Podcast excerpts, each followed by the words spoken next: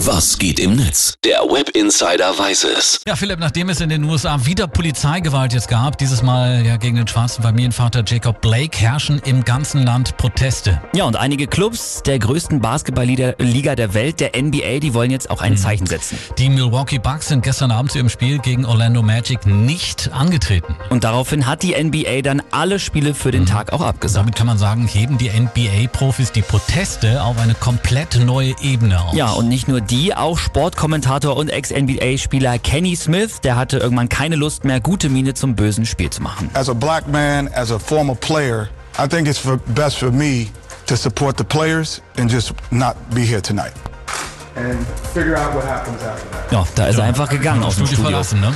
Es hat Ja, jetzt auch schon, schon äh, eine oder ein sogenanntes Players-Meeting gegeben, in dem Philipp besprochen wurde, wie es jetzt weitergehen soll. Ja, und da hat sich zum Beispiel Superstar LeBron James dafür ausgesprochen, jetzt einfach die ganze Saison abzublasen. Da schauen wir doch mal, was das Internet dazu sagt heute früh. Ja, Josh Reynolds, der schreibt bei Twitter, LeBrons Chancen standen echt gut, diesen NBA-Titel zu holen. Trotzdem entscheidet er sich gegen das Spiel und dafür die Aufmerksamkeit auf Polizeigewalt zu lenken. Einmal mehr beweist er damit, warum er GOAT genannt wird. Greatest of all time.